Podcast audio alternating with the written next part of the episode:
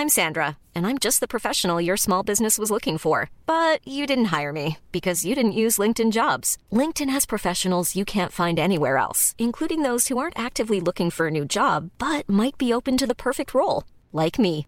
In a given month, over 70% of LinkedIn users don't visit other leading job sites. So if you're not looking on LinkedIn, you'll miss out on great candidates like Sandra. Start hiring professionals like a professional. Post your free job on linkedin.com/people today.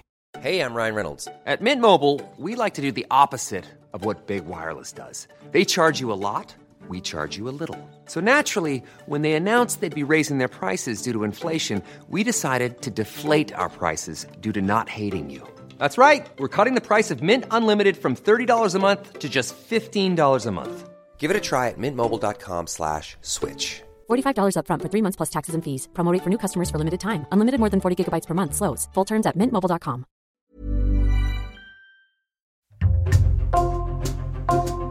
Bonjour, c'est Clara Garnier-Amouroux et vous écoutez Code Source, le podcast d'actualité du Parisien. Cet été, Code Source vous propose de découvrir les coulisses de cinq émissions de téléculte. Aujourd'hui, pour notre premier épisode, la Star Academy. Émission de télé-réalité musicale phare du début des années 2000, la Starac a longtemps réussi à transformer de jeunes apprentis chanteurs en stars, jusqu'à sa disparition des écrans en 2009. Mais en octobre dernier, la Starac a fait un retour remarqué sur TF1 plus de 20 ans après sa première édition. Kevin Boucher et Benjamin Meffre, journalistes médias au service culture du Parisien, racontent comment la Starac a réussi son comeback.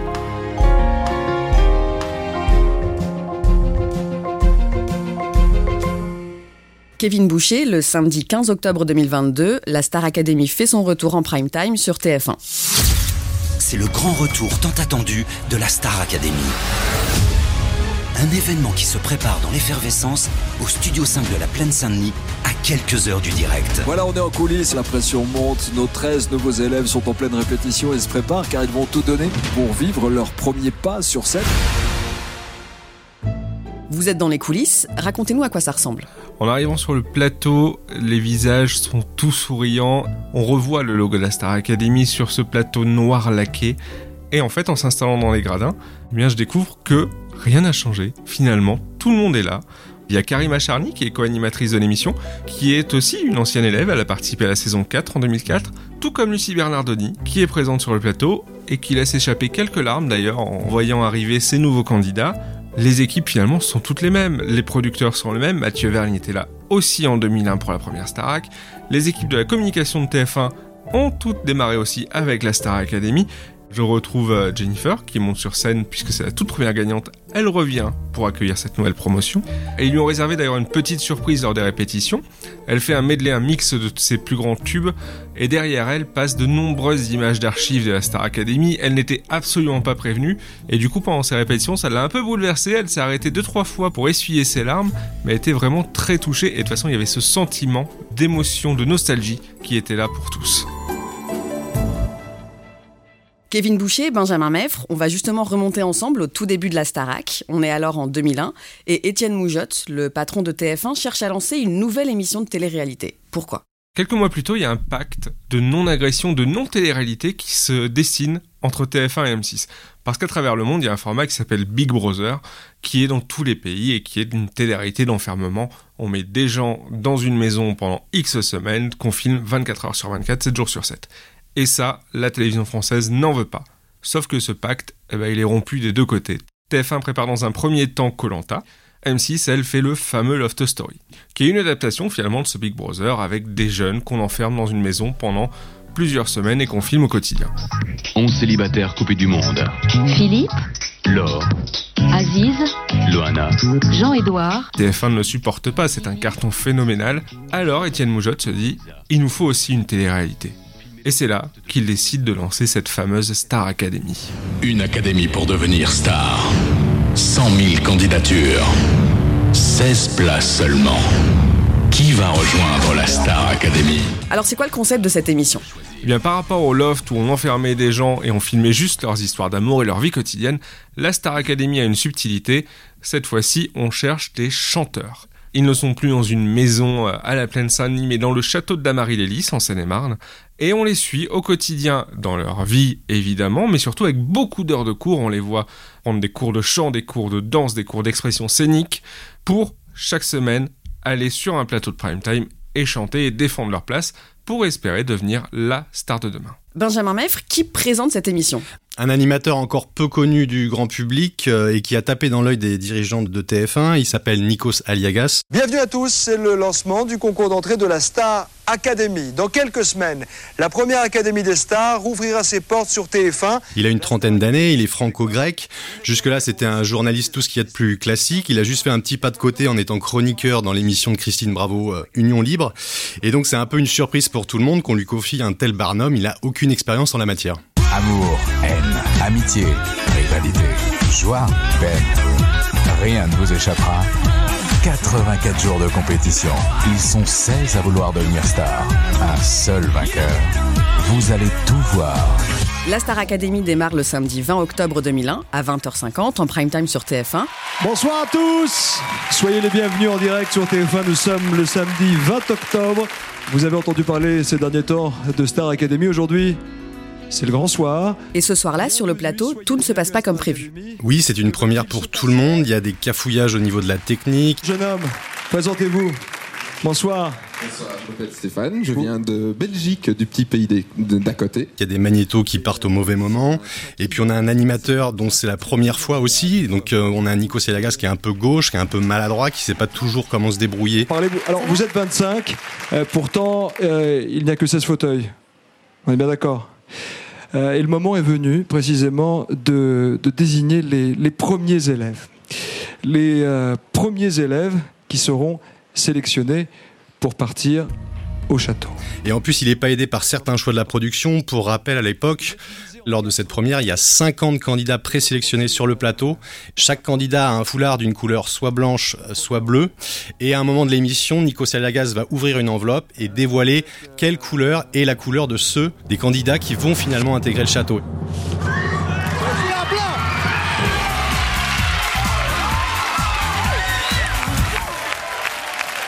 Et la couleur des 25 candidats sélectionnés, présélectionnés à Star Academy, un beau moment de joie. Joie, larmes, c'est difficile. Tout d'un coup, il y a la moitié de ces candidats, 25 donc, qui vont se rendre compte que finalement ils n'intégreront jamais euh, la Star Academy et ils ont un peu du mal à le comprendre. Après ce prime, la Star Academy arrive en quotidienne sur TF1. Chaque numéro dure moins d'une heure et commence par un résumé de ce qu'il s'est passé la veille au château. Kevin Boucher, ça ressemble à quoi à l'écran? C'est un programme au début qui a peut-être même une image un peu trash au final.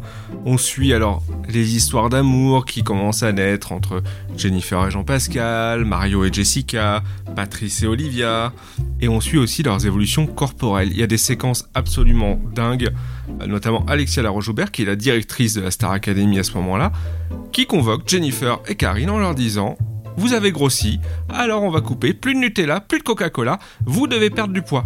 C'est grave. C'est très grave. T'as pris 6 kilos, je crois, ou 5, 5. Donc c'est énorme, c'est même aberrant. Si tu ne faisais pas du sport, tu serais à mon avis à plus de 10. Donc on va retirer euh, les sodas, les pâtes à tartiner, le chocolat, les gâteaux. non, on enlève chips, biscuits, apéritifs, 4 quarts. C'est inimaginable aujourd'hui et pourtant à ce moment-là, ça existe et on en fait des tonnes. Chaque jour dans l'émission quotidienne, on les voit, on voit Jennifer essayer de de, voler un peu de chocolat, de demander au garçon d'en prendre pour aller lui donner en cachette. Parce que si tu manges pas ta pomme et si tu manges du chocolat, tu vas grossir et tu vas devenir une grosse vache. J'en ai marre des pommes Et on assiste aussi à un franc-parler total. On a Jean-Pascal qui, dans la chambre, dit devant tout le monde qu'il a envie, je cite, de bouffer le string de Jennifer. Allez, casse-toi et travaille Putain, je te jure, une pute, ça revient moi une chef. Quoi? Mais les premières audiences sont décevantes. Oui, les audiences ne, sont pas bonnes. Le premier prime time euh, fédère seulement 5,4 millions de téléspectateurs. Alors ça peut paraître énorme aujourd'hui, mais à l'époque, euh, c'est pas grandiose pour le, grand TF1. Surtout, l'émission perd 850 000 fidèles la semaine suivante. Donc là, on est directement dans la zone rouge pour la chaîne. Et Nico Saliagas, à l'époque, pense même abandonner la présentation de l'émission. Et c'est sa mère qui va le convaincre de s'accrocher et de continuer l'aventure. Alors pour redresser la barre, Étienne Moujotte, le grand patron des programmes de TF1 à l'époque, il convoque tout le monde, il organise une réunion de crise en fait et il leur dit en substance, je comprends pas parce que c'est une émission de chant et on voit pas chanter les gamins. Il faut se rappeler qu'à l'époque, seuls les mauvais élèves, c'est-à-dire euh, ceux qui sont sur la sellette, qui ont été nommés et qui vont peut-être quitter la Star Academy, peuvent chanter sur le plateau. Et du coup, c'est vrai qu'il y avait peu de musique en fait. Ils étaient très axés sur la télé-réalité, la vie de groupe, les relations entre les différents élèves. Et en fait, à partir de ce constat, ils vont changer complètement euh, la manière de construire l'émission. La production décide alors de tout changer et à partir du quatrième prime time, les audiences décollent. Oui, ils décident d'ajuster le tir sur les conseils euh, d'Étienne Moujotte, donc on va avoir moins de télé-réalité, une place plus grande qui est accordée au chant, au cours tout simplement, à la vie de l'école. Jennifer est quatrième. Elle déborde d'énergie, elle a un très beau timbre. Maintenant, il lui faut de la justesse. Vous voyez ce qu'elle fait? Elle fait et chaque fois son et et pas très juste parce qu'il perd sa rondeur. Les audiences vont monter progressivement et là on peut dire que la Starac est devenue un véritable carton d'audience. Kevin Boucher, au fil des semaines, plusieurs candidats se font remarquer. Oui, on retrouve des profils qui sont assez intéressants auxquels le public s'attache. On a Jennifer, la petite niçoise très sympathique, Jean-Pascal, le mauvais élève qui chante pas très bien mais qui est pour le coup hyper gentil que le public adore. Oui, c'est vrai, je pars souvent euh, très sûr de moi. Euh, c'est un défaut, ça peut servir de qualité, mais c'est souvent euh, un défaut. Là, ça m'a porté tort. On a Jessica, qui est aussi l'élève rebelle. J'ai un accent euh, ouais, bah, de l'Est, de Lorraine, en plus de banlieue. Mais je veux dire, c'est moi, il faut que faut- faut- je suis qui je suis, il faut qu'on m'accepte comme je suis. Karine, avec son côté grande gueule, mais aussi grande voix. Ou encore Olivia Ruiz, qui se détache un peu du reste du groupe, avec des propositions artistiques différentes, beaucoup moins pop. Et tout ça, ça permet de créer un petit truc et de créer un esprit de groupe que le public va commencer à apprécier. Kevin Boucher, les professeurs de chant et de danse sont aussi de fortes personnalités. Oui, parce qu'en plus des candidats, finalement, on découvre un corps professoral que le grand public connaissait très peu. On a Alexia Laroche-Joubert, directrice, mais aussi productrice en réalité de l'émission, qu'on découvre complètement survoltée, qui danse sur sa chaise lors des primes, et qui a un côté à la fois sympathique et dur envers les élèves. À ses côtés, on retrouve Armand Altaï, la prof de chant, au look complètement improbable, complètement gothique, avec des exercices de chant lyrique qui ont marqué les fans de la Star Academy année après année. Genou, nian, nian, a des nions. La cocotte kiki. La cocotte kiki. Dit à son amant Coco. Dit à son amant Coco. Concasseur de cacao. Concasseur de cacao. ou encore Kamel Wally, le professeur de danse qui accompagnait très souvent Alexia Laroche-Joubert pour danser sur les prime time et avec une rigueur exceptionnelle et des numéros à chaque fois assez dingues visuellement. Le samedi 12 janvier 2002, c'est la grande finale de la Star Academy. Superbe soirée en perspective avec vous pour vivre ensemble la dernière de Star Academy. Les téléspectateurs doivent décider qui de Jennifer ou Mario remporte la compétition. Comment ça se passe Les deux semaines précédentes, les téléspectateurs avaient été appelés à voter via un numéro surtaxé parmi les trois filles restantes, Jennifer, Olivia et Karine. Et la semaine suivante, entre les deux derniers garçons, Mario et Jean-Pascal, finalement ils sont donc deux à se présenter en finale, Jennifer d'un côté, Mario de l'autre. Pour Mario, tapez. Yes. Et pour Jennifer, tapez. Magnifique. Et là, on est loin des débuts de la Star Academy. Cette fois-ci, il y a beaucoup de chants, beaucoup de duos entre deux, et surtout une tension qui ne fait que monter. On a des QG qui se sont installés dans les villes des candidats, Nikos Lagas, qui en fait des tonnes pour appeler les gens à voter, en répétant systématiquement que les votes sont très serrés entre les deux. Et à 23h30 tombe le résultat devant plus de 12 millions de téléspectateurs. Jennifer est la première gagnante de la Star Academy. Jennifer remporte 1 million d'euros, un contrat de disque avec la maison de production Universal et une tournée dans plusieurs villes de France. Comment ça se passe pour elle après sa victoire? C'est un gigantesque tourbillon médiatique. Le soir de sa victoire, elle ne dort quasiment pas de la nuit. Elle va enchaîner des dizaines d'interviews derrière. Quel bonheur, j'en profite, j'en profite à fond. Et même si je suis fatiguée, je, je garde le sourire et euh, un petit peu de pêche parce que vraiment, je vis ça à fond. Dès la semaine prochaine, elle se concentrera sur son objectif principal, enregistrer un premier album. Après, il y aura un album qui va connaître un énorme succès, des concerts à guichet fermé. En quelques semaines, elle est passée de la petite niçoise anonyme à star de la chanson française grâce à la Star Academy. En quelques mois, ils sont devenus des stars. Qui prendra la relève? Qui seront les élèves de la nouvelle promotion? Kevin Boucher, les saisons suivantes marchent plutôt bien pour la Star Academy. Oui, après ses débuts difficiles, en fait, la Star Academy est devenue une marque forte pour TF1. Elle rassemble sur ses 5-6 premières saisons plus de 7 millions de téléspectateurs en moyenne, tous les automnes, c'est attendu. Désormais, la Star Academy est le rendez-vous phare de la rentrée de TF1 et les autres chaînes la craignent un peu hein, quand même. Au fil des saisons, des candidats sont remarqués comme Grégory Le Marchal, qui remporte la Star Academy en décembre 2004. Le jeune chanteur de 21 ans obtient alors 80% des voix. La Star Academy 4 a été remportée par Grégory Et il émeut les téléspectateurs en racontant son combat contre la mucoviscidose, une maladie génétique des poumons dont il meurt trois ans plus tard, en avril 2007.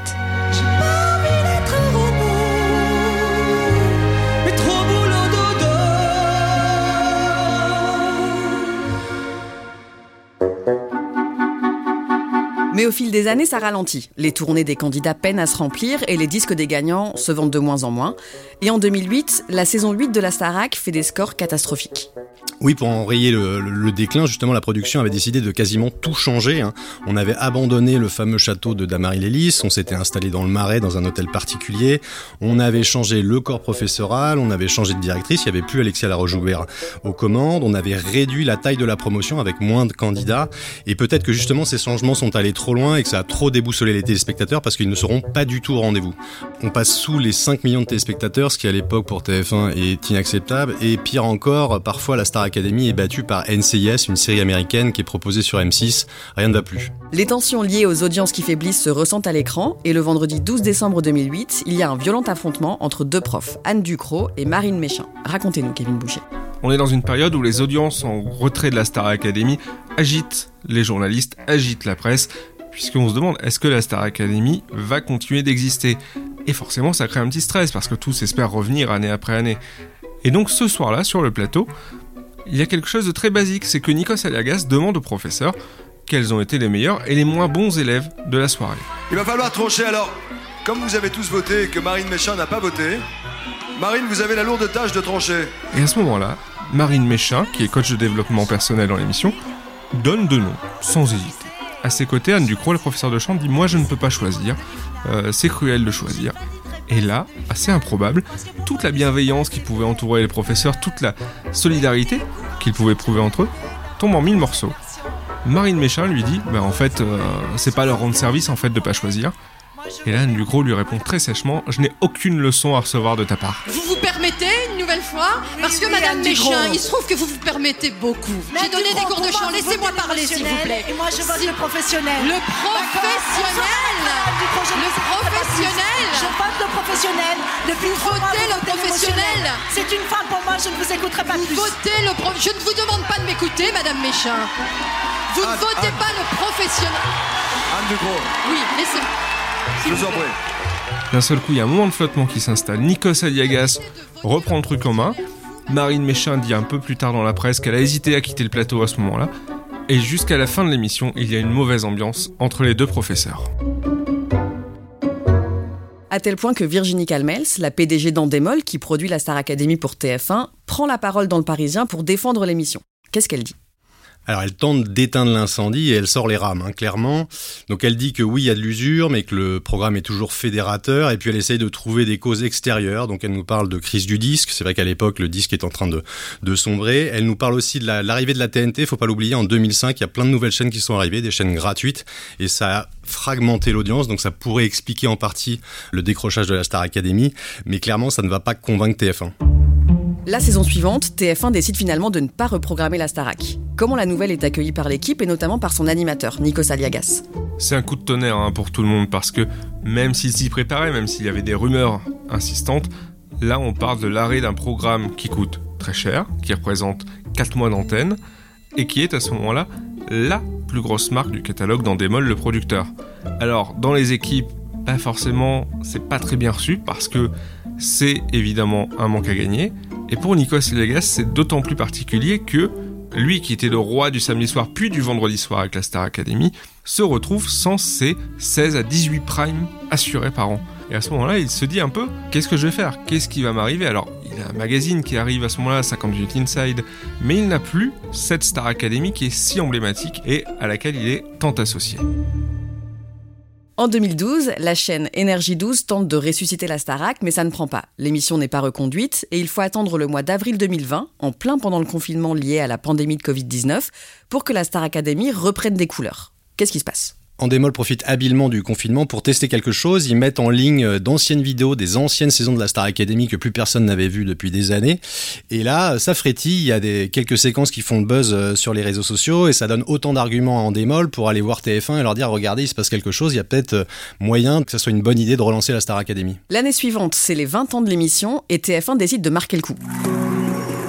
Ce soir, sur TF1, Star Academy, on s'était dit rendez-vous dans 20 ans. C'est le grand show des retrouvailles pour revivre ensemble les plus beaux moments. En fait, ils vont faire un test grandeur nature. euh, Les, à TF1, on est malin et donc on décide de lancer une grande série de primes autour de l'anniversaire, les 20 ans du lancement de la Star Academy en France.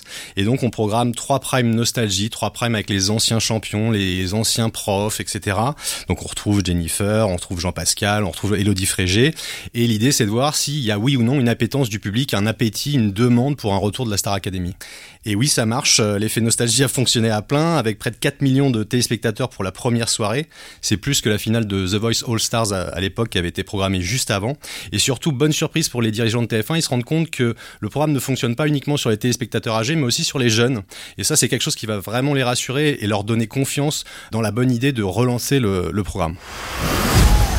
Star Academy, l'école la plus célèbre, rouvre ses portes pour une nouvelle saison prochainement sur TF1. Benjamin Meffre, on en vient à l'année 2022. Après 14 ans d'absence et ragaillardi par ses bons scores des émissions 2021, TF1 décide de faire revenir la Star Academy. Comment se prépare ce retour? Il se prépare très rapidement, il faut se remettre dans le contexte. On sait qu'on a la Coupe du Monde de football qui arrive à la fin de l'année, donc en fait les dirigeants de TF1 ils ont très peu de temps pour monter la nouvelle euh, saison de la Star Academy, ils auront très peu de temps pour la diffuser. Donc très tôt ils décident de partir sur une saison très ramassée, de 6 semaines à peu près, 7 prime, ce qui permet en plus de limiter le risque, donc c'est double avantage. Et euh, très vite ils se rendent compte qu'il va falloir envoyer des signaux de continuité avec ce qui s'était passé euh, 20 ans auparavant. Donc très vite on tombe d'accord sur le fait que ça doit être Nikos qui présente les prime time. Très vite, on se rend compte qu'on peut avoir le château de Damary Lélis et que ça va être un super signal envoyé à tous les fans euh, du programme. En revanche, TF1 joue la nouveauté avec l'équipe euh, de professeurs. Ils recrutent notamment Michael Goldman euh, pour diriger euh, l'école de la Star Academy et un professeur de danse qui s'appelle Yanis Marshall qui sera très vite un personnage télé très apprécié du public. Comment se passe le recrutement des candidats Alors TF1 a bien fait les choses, ils ont dévoilé la- l'annonce du retour de la Star Academy lors de la diffusion d'un épisode de Colanta, donc c'est une émission très suivie sur TF1. Et là, ils sont eux-mêmes surpris par l'engouement euh, du public euh, pour l'émission parce qu'ils vont recevoir 15 000 candidatures en seulement 48 heures. C'est beaucoup plus euh, que ce qu'ils espéraient et c'est permis notamment par le numérique, ce qu'ils n'avaient pas en 2001. C'est-à-dire qu'aujourd'hui, il est beaucoup plus facile d'envoyer des vidéos, des maquettes de vos chansons qu'à l'époque où il fallait prendre sa plume, envoyer une cassette, etc. Donc c'est évidemment beaucoup plus facile aujourd'hui. On en revient au début de cet épisode de Code Source. Le premier prime time de la nouvelle saison de la Starac a lieu le samedi 15 octobre. Il est 21h15. Décrivez-nous ce qu'on voit à l'écran, Kevin Boucher. On entend d'abord euh, Love Generation, le titre de Bob Sinclair, qui était le générique historique de la Star Academy, qui retentit à nouveau sur l'antenne de TF1. Ce soir, la Star Academy fait son grand retour en direct sur TF1 et en public avec vous, chers amis. Merci de passer cette soirée avec nous. Il y a un aspect nostalgique et renforcé, puisque la première image qu'on voit, eh bien, c'est ce fameux château de Damary Lélis, qui a accompagné les premières saisons et dans lequel les nouveaux candidats retournent. Cette fois-ci, on aperçoit quelques pièces, et ça y est, c'est parti, le plateau s'illumine, et Nikos Aliagas accueille les nouveaux candidats, la promotion 2022 de cette Star Academy. Je veux chanter, moi aussi. Il y a une réalisation qui est très léchée, euh, énormément de rythme. On nous présente les candidats très rapidement, chacun chante. On nous présente les professeurs. Yanis Marshall, le professeur de danse, a même le droit à son grand moment. Il arrive, il fait un numéro de danse et il finit en talon, puisque c'est sa spécialité. Il danse en talon, Yanis Marshall. Et c'est ça aussi la nouvelle Star Academy. C'est un enseignement moderne, un enseignement neuf, avec une prise de risque. Et finalement, ce premier prime, eh ben, il est très réussi. Il y a aussi des stars sur scène pour ce premier prime time. Il y a Jennifer, donc la première gagnante qui est revenue justement pour accompagner ce lancement. Ce soir, on va vivre un passage de, de témoin. Ce soir, elle transmet aussi tout ce qu'elle a emmagasiné dans son cœur, dans son âme, tout ce qu'elle a appris sur scène. Voici Jennifer. Et alors tout le monde s'attend à voir Robbie Williams, il est annoncé comme le parrain de la saison. Et historiquement dans la Star Academy, le parrain est là au premier prime et lors de la finale. Et ben cette fois-ci pas de Robbie Williams, Robbie Williams est officiellement retenu en Angleterre. Il a quand même fait une vidéo pour saluer son ami Michael Goldman, le nouveau directeur de la Star Academy. Bonjour, c'est Robbie Williams. I'm very proud to be the godfather of the Star Academy 2022. On se contente d'un petit message de 30 secondes environ, mais pas de Robbie Williams sur le plateau. Benjamin Meffre, elle est comment cette nouvelle saison de la Star Academy? Franchement, euh, très sympa. Si on devait retenir un mot, je pense, c'est le mot fraîcheur. En fait, euh, ces dernières années, on était habitué à des candidats professionnels de télé-réalité. C'était devenu très factice. On se retrouve avec une bande de jeunes à laquelle on peut s'identifier. Tiens, on dirait une chanson. Il n'est pas là. Tiens, on dirait une chanson. Harry Potter. Avada Kedavra Harry Potter. Mais réagis euh. Tiens, on dirait une Avada chanson. Kedavra Tu meurs. C'est la fin Allez, vous pouvez vous Bravo, bravo, bravo, bravo gens qui ont des émotions, qui ne sont pas dans le contrôle absolu de la caméra. Et euh, franchement, ça fait du bien. En plus, pour le coup, TF1 a réussi son casting d'encadrant. Michael Goldman est très convaincant dans le rôle de directeur de, de la Star Academy. Les professeurs aussi, ils ont vraiment fait leur preuve. Ils ont existé lors de cette saison. Je vais te demander un peu d'exercice particulier. Oui. Comme en fait, t'as pas été au sport. Et que je trouve que la voix n'est pas assez soutenue. Oh non, je vais pas faire le gainage. Ah si Oh merde. Allez, Juju On se C'est met pas cool ça. hein. en planche et on va la chanter en planche. Quelqu'un peut pas cool. la bande-son Moi, je vais tenir le micro. Et d'ailleurs, euh, les audiences vont suivre et faut quand même le dire, Star Academy parvient à faire revenir devant la télévision des gens à une époque où il y a de moins en moins de, de personnes qui la regardent. Kevin Boucher, la Starac est aussi redevenu un tremplin pour les profs et pour les élèves. Pour les élèves, oui, euh, tous ont gagné en popularité et surtout aujourd'hui, tous font de la musique, tous sortent des singles en ce moment même. Et pour les profs, qui étaient finalement assez inconnus du grand public, eh bien, il se passe la même chose qu'il y a 20 ans. En fait, Yanis Marshall, le professeur de danse, est devenu un vrai personnage médiatique. Il court les plateaux, ses cours de danse font le plein. Et Adeline Tognuti, la prof de chant avec cette crinière rousse qui a enflammé pendant cette semaine le plateau de TF1, eh ben, elle est devenue un vrai personnage aussi. Elle a participé récemment à Mask Singer dans le costume de l'alien. Elle a sorti un single, Hey Man, qui reprend l'exercice de diction qu'elle faisait aux élèves dans le château. Et elle fait même un spectacle sur scène et est passée il y a peu à l'Européen à Paris.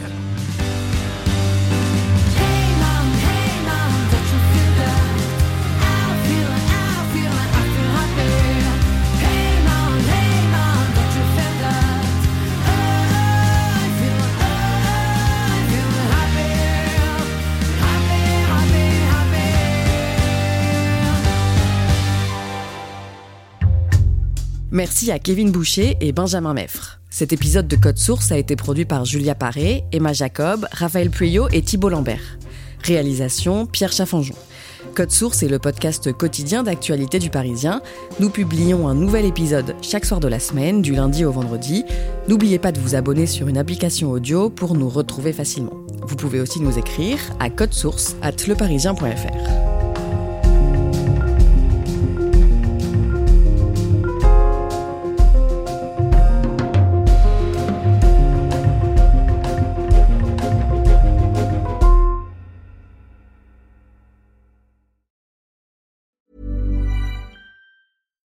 When you make decisions for your company, you look for the no brainers. And if you have a lot of mailing to do, stamps.com is the ultimate no brainer. It streamlines your processes to make your business more efficient, which makes you less busy. Mail checks, invoices, legal documents, and everything you need to keep your business running with stamps.com. Seamlessly connect with every major marketplace and shopping cart. Schedule package pickups and see your cheapest and fastest shipping options from different carriers with rates up to 89% off USPS and UPS rates. And with the stamps.com mobile app, you can take care of mailing and shipping wherever you are. Make the same no-brainer decision as over 1 million other businesses with stamps.com. Sign up with code program for a 4-week trial plus free postage and a free digital scale. No long-term commitments or contracts. That's stamps.com. Code program.